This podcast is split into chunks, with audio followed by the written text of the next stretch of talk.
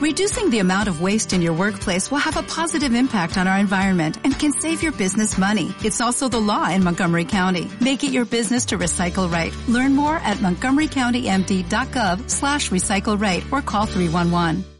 Febrero 11 del 2017 vamos a empezar nuestras pláticas con la pregunta 32 del Catecismo Mayor de Westminster y vamos a empezar con una oración. Vamos ahora, hermanos, me siguen con la oración. Padre Celestial, gracias por tu amor y tu misericordia y ayúdanos a entender tu palabra y también a comprender lo que tiene que ver con los pactos, los cuales nos enseñan en las Escrituras. Te pido esto en el nombre de Jesús. Amén.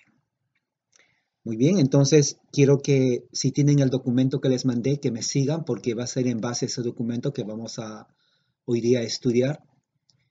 ¿no? Dice la pregunta 32 del Catecismo ah, Mayor de Westminster.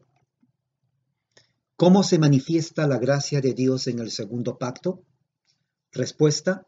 La gracia de Dios se manifiesta en el segundo pacto en que Él libremente ofrece a los pecadores un mediador vida y salvación por Él, y exigiendo la fe como condición para interesarles en Él, y promete y da su Espíritu Santo a todos sus elegidos, para que trabajen en ellos la fe con todas las demás gracias salvadoras, y para permitirles a toda santa obediencia como la evidencia de la verdad de su fe, y agradecimiento a Dios como el camino que les ha asignado a la salvación. Amén. Es una respuesta larga y, realmente esta respuesta nos va a requerir por lo menos, por lo menos unas dos horas. No tenemos dos horas, tenemos una hora. Sin embargo, como son varias, dos clases más que nos falta de la gracia, voy a añadir, y les digo con anticipación, después que terminemos las preguntas que tienen que ver con el pacto de gracia, voy a, voy a agregar o a añadir dos clases más del Pacto de Gracia uh, de otros escritores ah, reformados para que podamos tener la correcta idea de lo que es el Pacto de Gracia. Ahora, ustedes se han dado cuenta que en los últimos días he estado publicando mucho acerca del Pacto de Gracia, especialmente de Wilhelmus uh, Brake. Él eh, era un puritano de Holanda que escribió una obra muy monumental, grande, en el siglo XVII acerca de servicio del cristiano, en donde habla acerca del pacto. Es, una, es un tema que él lo desarrolla dentro de la teología reformada clásica y es muy bueno para estudiar, para comprender qué es la teología del pacto, qué es el pacto de obras, qué es el pacto de gracia. El que no entiende el pacto de obras el que no entiende el pacto de gracias no va a entender la teología reformada. ¿Ok? Lo voy a repetir. El que no entiende el pacto de obras, el pacto de gracia, no va a entender el, la teología reformada. Tienen que tener mucho cuidado cuando ustedes leen cosas en Facebook. En Facebook muchas de las personas que se llaman reformados, entre comillas, no lo son. ¿Ok? Ah, no conocen teología reformada, primeramente. No saben lo que están hablando. Entonces, usted va a querer tener conocimiento de la teología reformada de esas personas, pues no lo va a tener. Ah, la teología reformada no se aprende ni siquiera en un año, lleva tiempo porque es, profunda, realmente. Yo tengo que estar leyendo una y otra vez para entender a cabalidad los términos y la relación que hay. Porque, ¿Por qué es importante? Es importante porque así nos ayuda a entender qué es las escrituras, desde Génesis hasta Apocalipsis. Por ejemplo, ¿usted se ha preguntado alguna vez, ¿cómo puedo yo entender las escrituras? ¿Se ha preguntado usted alguna vez eso? ¿Se ha preguntado esta vez, alguna vez, cuál es la relación entre el Antiguo y Nuevo Testamento? ¿Se ha preguntado usted eso? ¿Se ha preguntado cómo entender la ley, cómo entender a Jesucristo? ¿Cómo entender lo que escribió Moisés y lo que escribió Pablo? ¿Se ha preguntado usted eso? ¿O los profetas? Yo me he preguntado, porque la Biblia es un libro que muchos no la entienden. Y muchos tienen muchas preguntas por la misma razón. La teología pactal nos ayuda a entender la relación que hay entre el antiguo pacto y el nuevo pacto. ¿no? Entonces, dentro de ese antiguo y nuevo pacto, uh, nosotros podemos comprender desde Génesis hasta el libro de revelaciones. El libro de revelaciones se llama Apocalipsis. ¿Ok? Entonces, esto yo les digo porque cada vez que ustedes escuchan la palabra o leen la palabra teología reformada, lo primero que tiene que venir en su mente, así, automáticamente, teología pactada. Porque es imposible conocer la teología reformada si no se conoce la teología pactada. Es imposible. No, no, no puede hacer, no, se puede hacer. Es como, uh, como le es como tratar de jugar a la pelota sin la pelota. No se puede hacer eso. Tiene que estar la pelota para jugar fútbol, algo así. No se puede entender la teología reformada si no se conoce la teología pactada. Y no se puede conocer la teología pactada si no se conoce el pacto de gracia y el pacto de, y el pacto de obras. No se puede entender tampoco.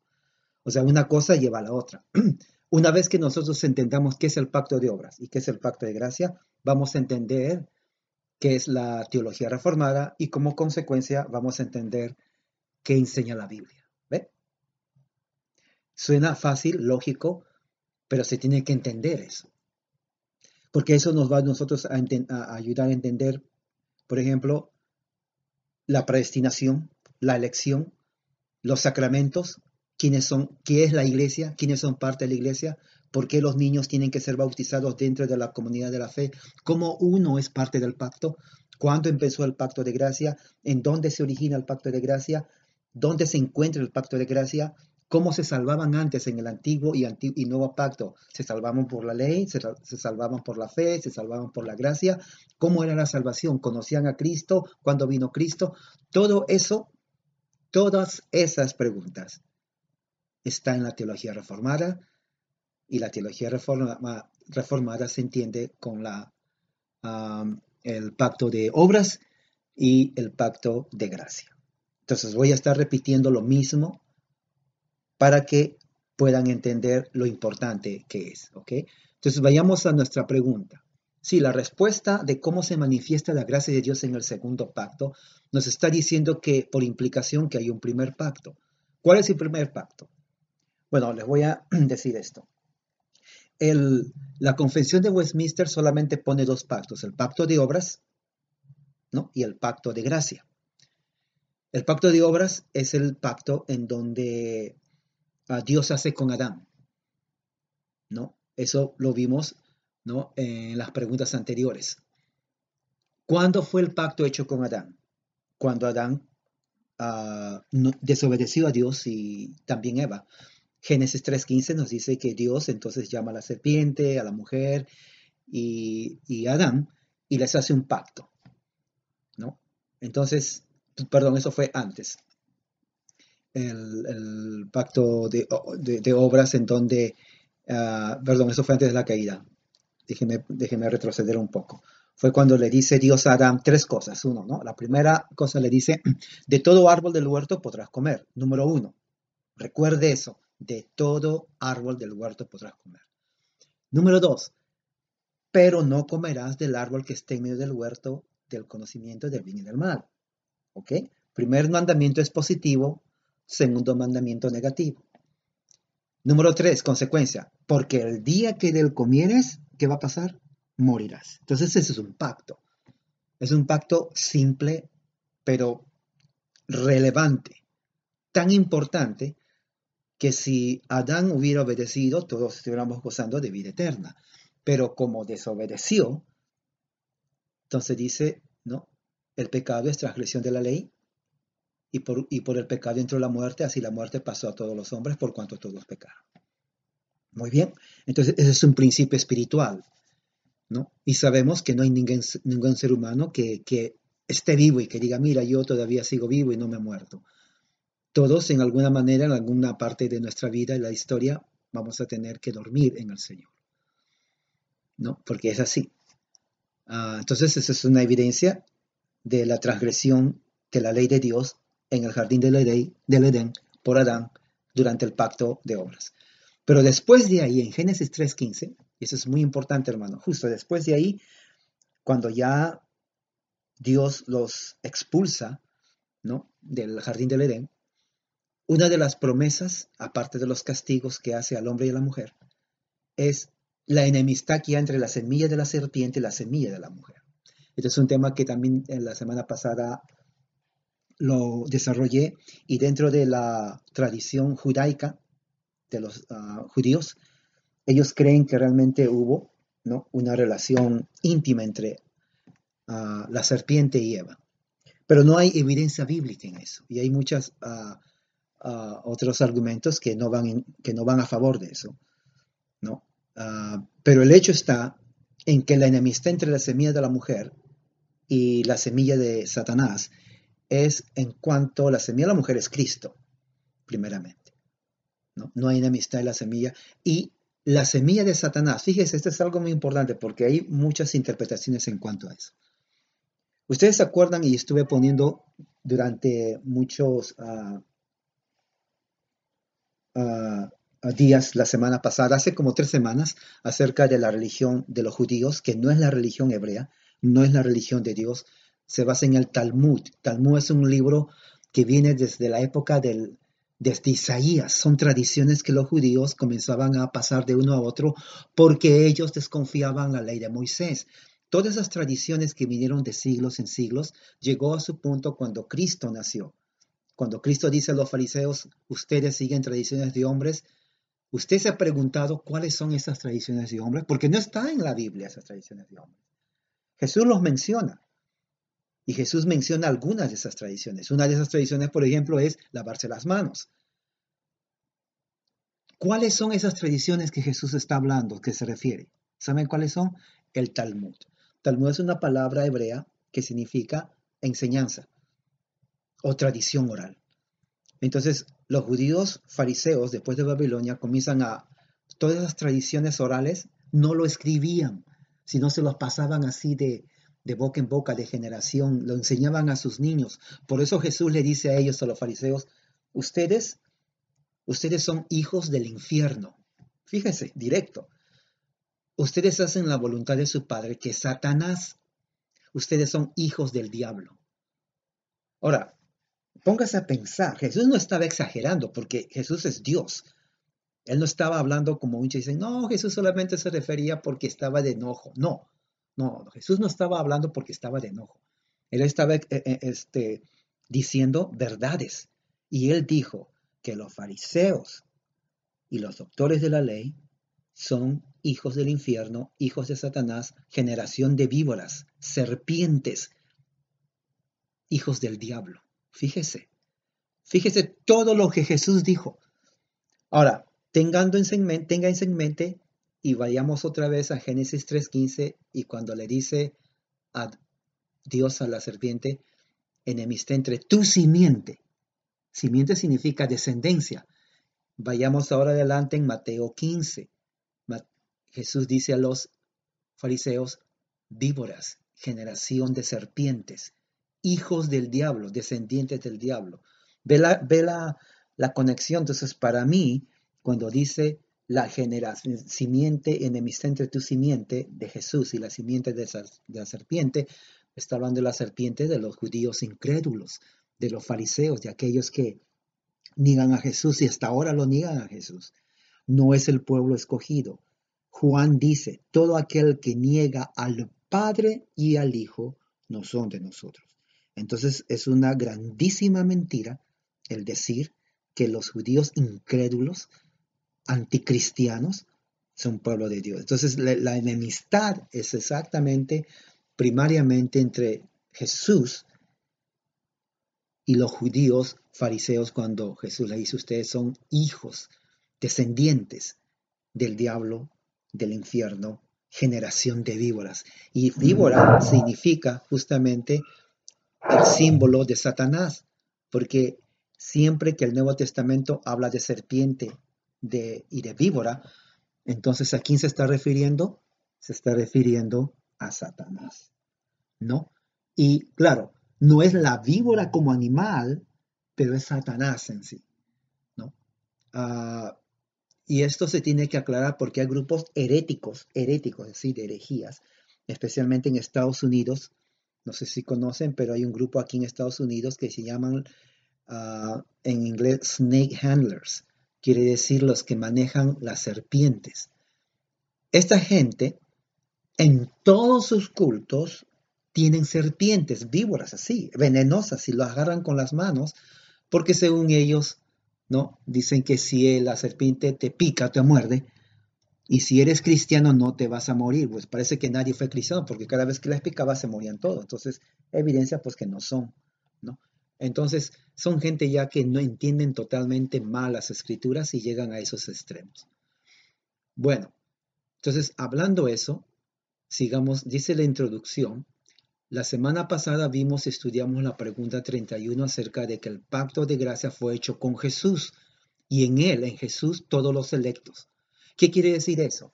Que el pacto de gracia fue hecho entre Dios y Jesús, el Mesías, el Cristo. Pero como Dios nos ha escogido desde antes de la fundación del mundo, el que está en Cristo está también Él en el pacto de gracia. Voy a repetir, el pacto de gracia fue hecho entre Dios y su Hijo, ¿no? Jesucristo. Y todos los que están en Cristo, por uh, naturaleza, están en el pacto de gracia. Los que están o los que no están con Jesucristo pues no están en el pacto de gracia, están bajo la ira de, de Dios, exacto. Y para que esté bajo la ira de Dios, significa que el pacto de obra sigue vigente. ¿Por qué el pacto de obra sigue vigente? Porque para que haya ira de Dios significa que hay alguien que transgredió el mandamiento de Dios. Los mandamientos de Dios son el pacto de obras. Ya que el pacto de obras implica que tienes que cumplir toda la ley, el que no cumple está bajo la ira de Dios. Se concluye entonces que si los hombres que están ahora están bajo la ira de Dios, por consecuencia el pacto de obra sigue vigente. Porque es la única forma en donde Dios puede justificar su ira contra el hombre y la mujer que no están en el pacto de gracia. ¿Quiénes están en el pacto de gracia? Los que están en Cristo están en el pacto de gracia. El que no está en Cristo está bajo la ira de Dios o en el pacto de obras. Estar en el pacto de obras significa estar bajo la ira de Dios. ¿Por qué? Porque nadie va a cumplir el pacto de obras, es imposible. Pero el que está en Cristo, ¿no? significa que está en el pacto de gracia y como consecuencia está en el pacto de gracia, somos justificados ante Dios. ¿Por qué? Porque la justicia de Cristo viene a ser para nosotros, perdón, viene a ser para nosotros uh, la justicia de Cristo viene a ser para nosotros nuestra, nuestra justificación, ¿no? Ahora, definamos qué es gracia. ¿Qué significa gracia? Gracia significa su amor y favor dado a sus escogidos desde antes de la fundación del mundo que merecían su ira y la maldición a causa del pecado. Otra vez, ¿qué significa gracia? Gracia significa amor y favor dado a sus escogidos desde antes de la fundación del mundo, que merecían su ira y la maldición a causa del pecado. Eso es muy importante que sepa. Dios, desde antes de la fundación del mundo, en su divino y sabio decreto, decretó salvar a un grupo de la humanidad. A ese grupo Él les muestra su gracia y su favor. Fíjese, él no les muestra gracia porque Él sabe que no van a pecar. Él les muestra la gracia aún antes que nosotros hayamos, bien, hayamos hecho bien o mal. Eso es gracia. Letra A. La gracia de Dios se manifiesta en el segundo pacto. Ya hemos visto el segundo pacto, pacto de gracia. En que el primer pacto fue el pacto de obras en el jardín de Edén. Génesis 3.15, ya, ya les expliqué eso. Él, ¿no? Dios, libremente ofrece a los pecadores un mediador. Fíjese, vida y salvación por él. Letra A, Dios ofrece un mediador a los pecadores y esto es un don de Dios. Cuando Dios dice ofrece, no se está refiriendo con la condición que seamos buenos, sino por gracia. Entonces vemos que la gracia de Dios en realmente es una bendición, es un don. Efesios capítulo 1, bendito sea el Dios de nuestro Señor Jesucristo que nos ha bendecido en los lugares celestiales. ¿no? Bendito sea el Dios de nuestro Señor Jesucristo que nos ha bendecido con bendiciones espirituales. ¿Cuáles son esas bendiciones espirituales? La gracia, porque la gracia es un don de Dios. Entonces, el don, la gracia, cuando Dios ofrece a los pecadores gracia, es un don. Entonces, el mediador es Jesucristo. Dios ofrece un mediador a los pecadores y esto es un don de Dios. ¿Por qué? ¿Por qué tiene que haber un mediador? Porque somos tan pecadores y Dios es tan santo que no podemos ir directo a Dios. Entonces tiene que haber un intermediario. Ese intermediario es el mediador. Ese mediador es Cristo. El mediador porque Él es el que está entre Dios y el hombre y dice, Señor, yo aquí estoy. He cumplido tu voluntad hasta la muerte y muerte de cruz. Tú me has exaltado. Me has dado las naciones como mi herencia. Fíjese, qué lindo. Me has dado las naciones como mi herencia y dice la Biblia, dice su promesa, que todo, toda rodilla se doblará y toda lengua confesará que Jesús es el Cristo para la gloria de Dios Padre. Entonces, Dios ofrece un mediador al hombre para que sea el intermediario entre Dios y los hombres. Ahora, en realidad Cristo es intermediario entre Dios y sus elegidos, porque en Juan 17 Jesús dice, yo no oro por el mundo, yo oro por los que tú me diste. Ese es un tema muy importante también que tiene que conocer. Ahora, dice, la palabra mediador significa una persona que reconcilia a dos personas que están en enemistad uno con el otro. Desde que el pecado entró, hay enemistad entre Dios y los hombres. Entonces el mediador es el que está reconciliando, dice la Biblia, porque en Cristo Dios está reconciliando consigo al mundo, en Cristo. Entonces no existe religión verdadera excepto el cristianismo. El cristianismo es una religión en el sentido de ah, que es la revelación de Dios. La revelación de Dios. No hay otra religión en el mundo que sea como el cristianismo, porque nosotros es una... Ah, Dios revela al hombre. Dice Romanos 5.1, justificados pues por la fe, tenemos paz para con Dios, y aquí viene, por medio de nuestro Señor Jesucristo. ahí está la, la, eh, mm, diríamos, el mediador, el mediador. Luego dice C, un mediador era necesario porque el hombre no puede reconciliarse consigo mismo. Claro, el hombre no puede decir, mira, Dios, ya que estás en enemistad conmigo, pues yo me reconcilio. Yo doy el primer paso. E, e, eso es imposible. Nunca ha habido, no lo hay y no lo va a haber. Porque el hombre es pecador. ¿no? Dice Pablo en el, su carta al Efesios capítulo 2 que hemos estudiado que el Dios de este siglo, Satanás, trabaje en los corazones de aquellos que son hijos de ira. Fíjese, ahí está, Efesios capítulo 2, que el Dios de este siglo trabaje en los corazones de los hijos de ira. O sea, quiere decir que Satanás controla la voluntad del que está sin Cristo. Satanás controla la voluntad del que está sin Cristo, lo controla. El hombre y la mujer que están sin Cristo son débiles ante el poder de Satanás porque no, no, tienen poder, primeramente. No tienen en absoluto. Están a la deriva, ¿no? como un barco en medio del agua llevado por todo viento de doctrina. Así dice las escrituras. ¿no? Y dice, el mediador que es Cristo nos ofrece vida eterna, salvación del pecado y todos a todos los que le reciben. Entonces, el mediador para que reconcilie al hombre con Dios, ofrece vida eterna, salvación del pecado a todos los que le reciben. Esa es la labor del mediador. La función del mediador entre es romper esa enemistad y reconciliar a Dios con el hombre. Letra C, y exigiendo la fe como condición para interesarles a él. Ese es un otro punto muy importante. ¿Cómo uno recibe la justificación? Por la fe.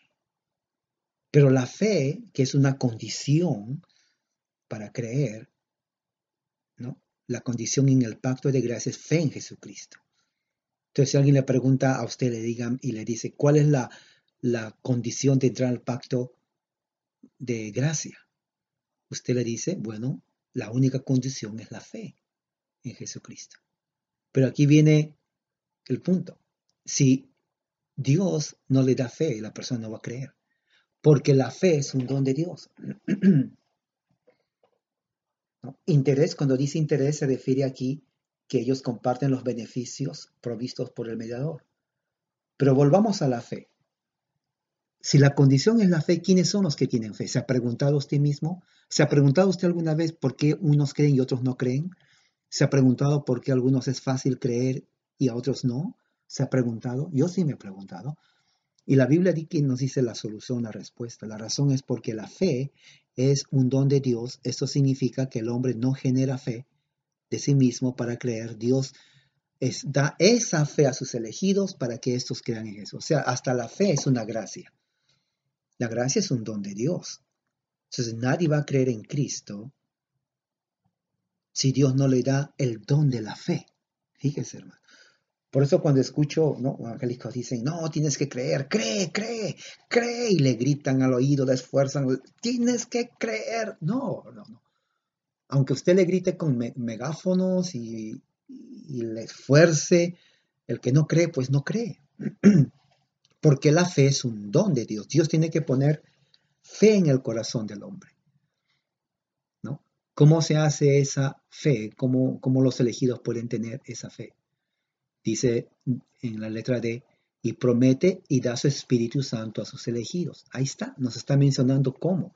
Es el Espíritu Santo que trabaja la fe en el corazón del hombre para que cree en Jesús. ¿Cómo va a hacer eso? Bueno, la Biblia dice que el oír, que la fe viene por el oír y el oír la palabra de Dios. Quiere decir que uno tiene fe o le nace la fe cuando uno escucha la palabra de Dios. Entonces no es como alguien dice, pero tienes que creer, repita esta oración conmigo, cree, cree, cree, y se enojan. No, hermano. La fe viene por oír la palabra de Dios. ¿Saben por qué?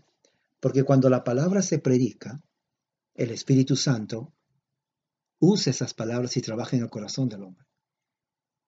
Cuando trabaja en el corazón del hombre está creando fe. Pero tiene que escuchar la palabra. Y algunos, por ejemplo, dicen, bueno, yo creo que no soy escogido de Dios porque he escuchado bastantes sermones y no pienso, no creo en nada, sigo igual, duro de corazón, no, yo no soy elegido. ¿No? Muchos dicen eso. En realidad no sabemos. ¿Se acuerdan de Pablo? Pablo por muchos años persiguió a la iglesia, tal vez él decía, yo nunca voy a ser cristiano. Y fíjese, Dios se reveló con él, lo cual implica que la gracia de Dios es irresistible. De ahí viene por eso la frase, la gracia irresistible. O sea, nadie resiste. Cuando Dios llama al hombre, el hombre no puede decir no. Ya no puede porque lo que Dios dice se hace. Fíjese, lo que Dios dice se hace y no hay nadie que se oponga a su plan. el plan de Dios es salvar a los elegidos en Cristo, solamente en Cristo. ¿no? Y dice así, uh, letra uh, F, con todas las demás gracias salvadoras. ¿Cuáles son las gracias salvadoras? ¿Alguien se recuerda cuáles son las gracias salvadoras? Ya lo hemos estudiado. Sí, ya lo hemos estudiado las gracias salvadoras. ¿Ah? Pero le voy a leer esto aquí. Esas gracias salvadoras están aquí.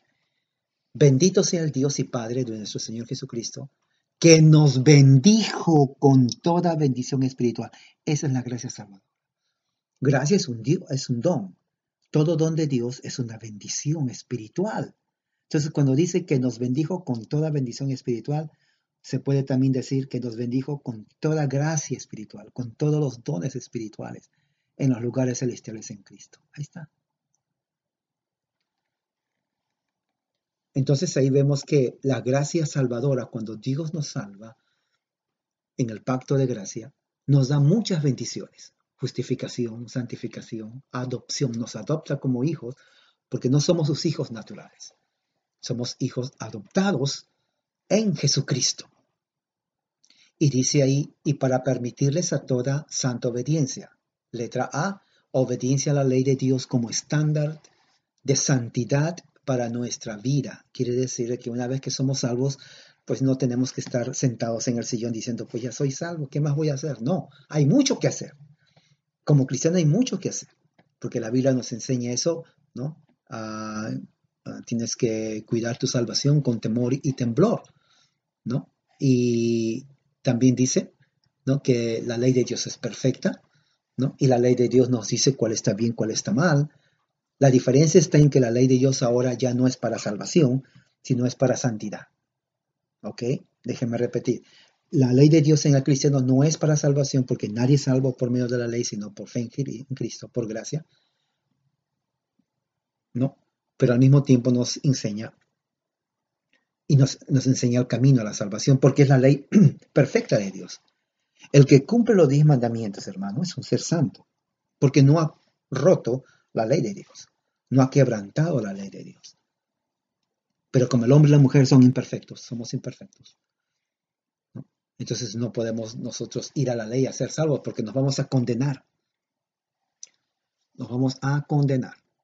Y dice H como la evidencia de la verdad de su fe y agradecimiento a Dios y como el camino que les ha asignado a la salvación.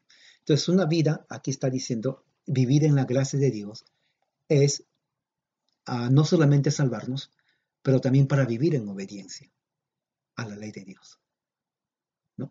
Mucha gente dice, no, ¿cómo que a la ley de Dios? Ya no hay ley, tenemos que obedecer solamente a Dios. Y yo les digo, ok, está bien, muy bien, tenemos que obedecer solamente a Dios. ¿Cómo sabes tú lo que Dios quiere de ti? Oh, pues porque no es por medio de su palabra, claro.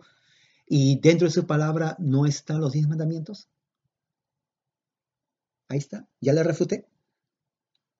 Porque él dijo que la voluntad de Dios está en leer la Biblia. Pero ¿acaso los diez mandamientos no están en la Biblia? Sí, entonces, conclusión, se tiene que leer los diez mandamientos porque no ha sido aprobado. Entonces eso nos lleva a la obediencia santa para nuestra vida. Y eso es la evidencia de la verdad de su fe y agradecimiento a Dios. Y como el camino que ha asignado la salvación. ¿no? Lo cual quiere decir que la gracia produce frutos en el hombre y la mujer. ¿no? La gracia de Dios produce frutos para la santidad, para la gloria de Dios. Ahora voy a leer aquí, esto estuve leyendo acerca del pacto de gracia, quiero que me sigan. Cuando hablamos en términos del pacto, debemos siempre especificar a qué pacto nos referimos. El pacto salutis es distinto y la base del pacto de gracia. ¿Qué se define el pacto salutis? El pacto salutis tiene que ser el pacto antes de la creación de todos, cuando Dios le dijo a su Hijo Jesús, ¿sabes qué? Voy a crear el mundo, voy a crear a los hombres, dentro de esos hombres ellos van a quebrantar mi ley, pero hay un grupo en donde yo les voy a salvar. Son mis elegidos. Y tú vas a ir a morir por ellos, pero vas a cumplir mi ley, para que así tú puedas traer a mis elegidos ante mí. Ese es el pacto de salud. En otra palabra, lo que estaba haciendo Dios con Jesucristo antes de la creación. El Evangelio no es una promesa de elección, sino de una salvación graciosa y soberana del pecado, cuya salvación se recibe solo por medio de la fe. Otra vez, la fe quiere decir que el Evangelio no es una promesa de elección, sino de salvación, por gracia, debería decir. Y se recibe por medio de la fe. Hay dos principales beneficios del pacto de gracia. Una, justificación y santificación, de la cual la justificación tiene prioridad lógica. Ok, voy a explicar. Jesús cuando vino al mundo, él vino y obedeció a su Padre hasta la muerte y muerte de cruz. Él cumplió todas las ordenanzas que Dios le dio en su palabra. Eso se llama la obediencia activa. ¿Por qué activa? Porque él estaba obedeciendo. Y cuando dice muerte, muerte de cruz, en la muerte de cruz él fue llevado, no hizo nada y murió. Dice la obediencia pasiva. Mientras una es obediencia activa, la otra es obediencia pasiva pero las dos son obediencia. Esa obediencia es justa. Y el que está en Cristo es justo por Jesucristo. Entonces, cuando somos justificados, dice ahí, la santificación de la cual la justificación tiene prioridad lógica, quiere decir nuestra vida está siendo santificada por el Espíritu Santo cuando obedecemos la ley de Dios, porque no somos antinomianos O sea, la ley de Dios sigue como regla de moralidad para el cristiano. El único motivo de justificación es el cumplimiento de la condición del pacto de obras de Cristo en su activa y pasiva obediencia. ¿Ya ves? O sea, Cristo así trabaja esto. Ok. Ah, los elegidos en Cristo, que somos nosotros, estamos en el pacto de gracia. Pero para estar en el pacto de gracia, alguien tuvo que cumplir el pacto de obras completo, porque Adán falló el pacto de obras. Todos sabemos, él quebrantó igual que su mujer. Pero Cristo dice muy bien, yo soy el segundo Adán y yo voy a demostrar que sí puedo obedecer la ley de mi Padre y así mi justicia sea aplicada a los elegidos. Y fíjese, no le fue fácil porque Satanás le tentó por 40 días, le llevó al desierto y le tentaba y le tentaba, le decía muchas cosas. Pero Cristo venció a Satanás porque él se mantuvo firme y su firmeza estaba en la palabra de Dios. ¿Se acuerdan que él siempre, cada vez que Satanás mencionaba un texto, él decía, pero escrito está, pero escrito está, pero escrito está? Jesús apelaba a la ley de Dios para que así ellos, ah, los electos, nosotros, podamos ser justificados en Él. El único instrumento de justificación y condición del pacto de gracia es una fe receptiva, descansada, extraspectiva, que confía en que Cristo cumple el pacto de las obras. Solo los creyentes reciben los principales beneficios del pacto, nadie más. ¿Quiénes reciben los beneficios del pacto, del pacto de gracia? ¿Mi vecino que no es cristiano? No, somos nosotros, los cristianos, los elegidos en Cristo, los predestinados desde antes de la fundación del mundo, para ser adoptados y amados en Cristo. En la teología reformada, el pacto de gracia es un pacto del Evangelio que tiene precisamente los mismos términos y condiciones que el Evangelio. Se puede decir que la fe justificadora es la única condición, instrumento apropiado del pacto de gracia. El pacto de gracia fue inaugurado después del lapsum y debe distinguirse claramente del pacto de obras. ¿Qué significa lapsum? Lapsum es una palabra latina que significa caída, el aspecto de gracia fue inaugurado después de la caída de Adán y Eva y debe distinguirse claramente del pacto de obras. ¿no? Ok, ¿Cómo, ¿cómo es eso? Estoy confundido. Alguien dice, está hablando de pacto de obras, caída, ahora viene pacto de gracia, estoy confundido. Ok, vayamos otra vez por partes. Antes que Adán peque, Dios le dio una ley. ¿No? ¿Cuál fue la ley? La ley fue estipulada en tres partes. Número uno, de todo árbol del huerto podrás comer. Número dos, pero del árbol que está en medio del jardín del conocimiento del bien y del mal no comerás, porque el día que él comiere ciertamente morirás. Pacto de obras. Porque su salvación de Adán estaba en sus obras. Él tenía que cumplir completo, pero no lo hizo. Entonces, dice aquí, la fe recibe los beneficios del pacto de gracia por la gracia de Dios y la virtud de su objeto, Cristo, no por sus cualidades, virtud y santidad, pero es la, anterior. Dice, el pacto de gracia fue inaugurado después del lapso, o sea, la caída. ¿Qué pasó después de la caída? Bueno, la mujer se esconde, el hombre se esconde, hasta Satanás se esconde. Entonces Dios se acerca a la mujer y dice, ¿qué has hecho? ¿Dónde estabas? Bueno, y él le echa la culpa a la serpiente y me lo comí. Y que le dice a Adán, bueno, no, yo, la mujer que tú me diste, fíjese cómo le dice Dios a, perdón, a, Dios le dice, como recriminándole, no, Dios, no es mi culpa, tú me diste a esa mujer y pues mira lo que me ha hecho esa mujer, me hizo pecar, ¿no? Algo así, porque le, cada, se estaban echando la culpa, la mujer a Satanás y el hombre a la mujer. Entonces, en Génesis 3.15 Dios hace un pacto y pone el pacto entre enemistad entre la simiente de la mujer, que es Cristo, y la simiente de la serpiente. Ese es el pacto de gracia. Ahí se origina el pacto de gracia. Anótelo. Génesis 3.15. Entonces ya sabe a partir de ahora, Génesis 3.15. A ver, repite después de mí. Génesis 3.15. Otra vez. Génesis 3.15. Facilito de aprendérselo. Porque ese texto nos está diciendo que ahí se origina el pacto de gracia. Entonces, si alguien le dice a usted, a ver, explícame cuándo nació el pacto de gracia, ¿cómo fue? Usted automáticamente, así, más rápido que un rayo, dice Génesis 3.15. Dice, ¿cómo? Génesis 3.15. Ahí está. Ahí está el pacto. El pacto de gracia. ¿Por qué? Porque la semilla de la mujer es Cristo. No, la semilla de la mujer es Cristo. Entonces, ¿qué dice Isaías 42? Vamos a leer unos, unos textos aquí para ilustrar lo que estamos hablando. Isaías, ¿dónde está Isaías? 42. Y 6, dice 42, 6, dice, yo Jehová te he llamado en justicia y te sostendré por la mano, te guardaré y te pondré por pacto al pueblo, por luz de la nación. Está hablando Isaías, inspirado por el Espíritu Santo. Está hablando lo que está diciendo Dios. Y Dios está hablando por su Hijo, el Mesías, porque le dice, te guardaré y te pondré por pacto al pueblo. Fíjese. Entonces el pacto es Jesús. Le pone como pacto al pueblo. No. Uh, primera de Juan 5, 11, 12, ¿qué dice? Primera de Juan 5. No, no, no.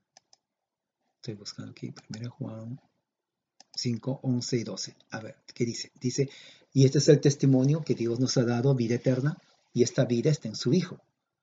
El que tiene al Hijo tiene la vida, el que no tiene al Hijo de Dios no tiene la vida. Bien interesante, porque aquí está diciendo el que tiene al Hijo tiene la vida. Los judíos no tienen al Hijo, ¿Tiene la vida? Claro que no, están muertos. Y dice, el que no tiene al Hijo de Dios no tiene la vida, o sea, no tiene la vida. No es, ¿Cómo va a ser pueblo escogido, hermano? Sin ir al Mesías. Así que el único pueblo de Dios siempre es el los elegidos en Cristo Jesús, llamados para la gloria de Dios, para su santa gloria. ¿No? Muy bien que dice después, Juan 3:16, ya saben, porque de tal manera amó Dios al mundo, que ha dado a su Hijo unigénito para que todo aquel que en él crea no se pierda, mas tenga vida eterna. Primer versículo de memorizar en las escuelas dominicales, ¿no? Es eso. Juan 3:16. Proverbios 1:23. ¿Están siguiendo con la lectura, no, hermanos? Espero que sí. Proverbios 1:23 dice así.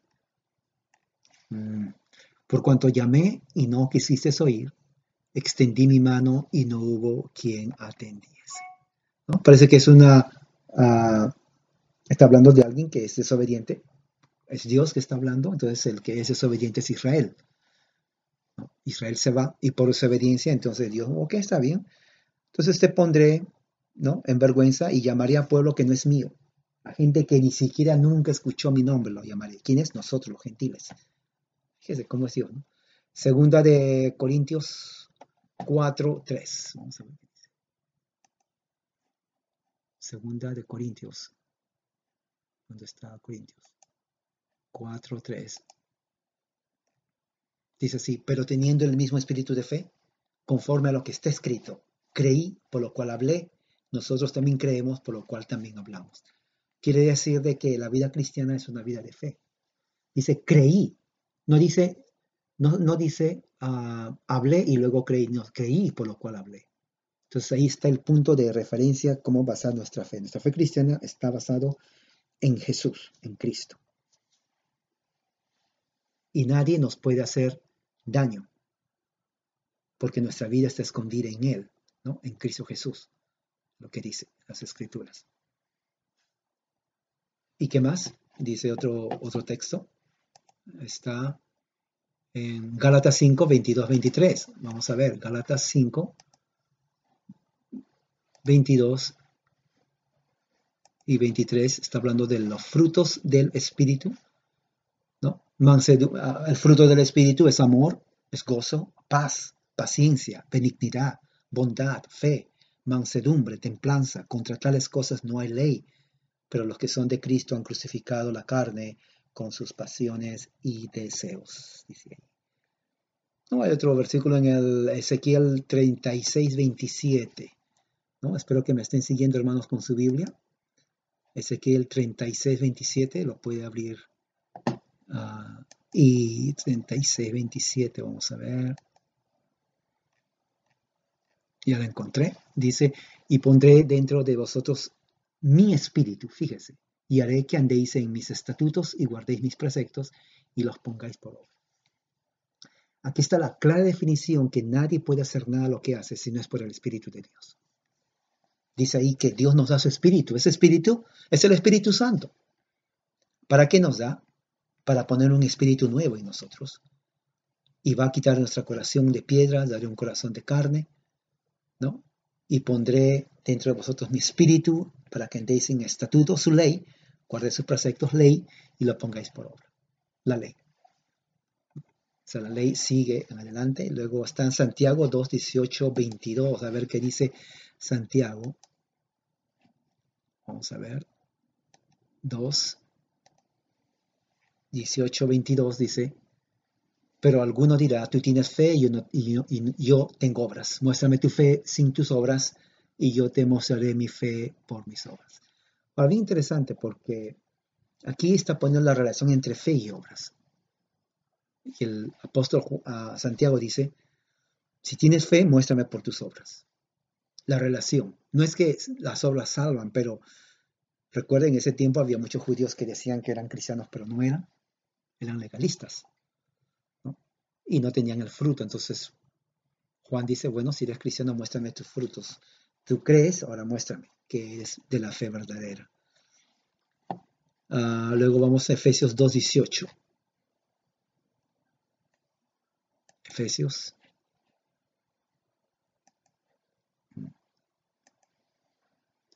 Dice así Efesios 2.18, porque por medio de él los unos y los otros tenemos entrada por un mismo espíritu al Padre.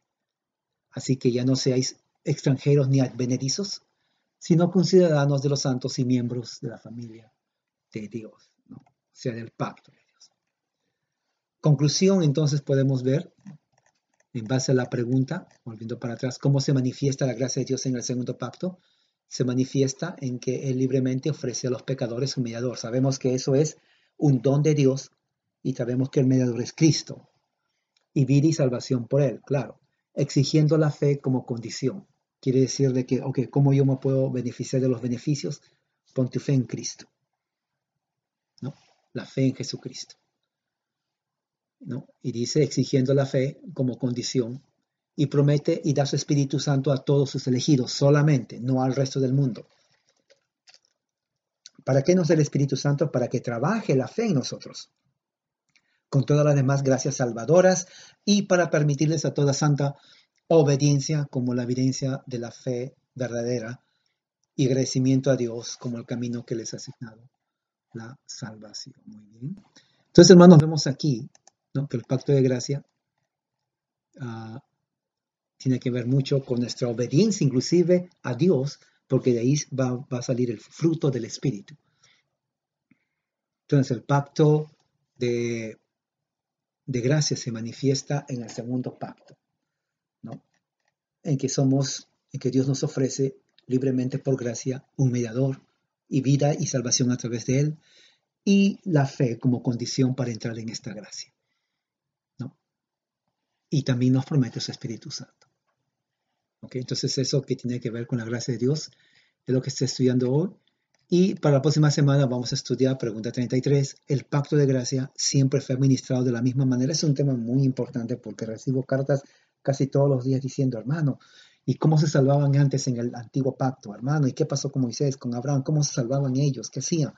Es una pregunta muy, muy importante porque esa es la pregunta que vamos a desarrollar la semana que viene. Amén. Muy bien, entonces aquí de esta forma ah, terminamos estas pláticas de este día.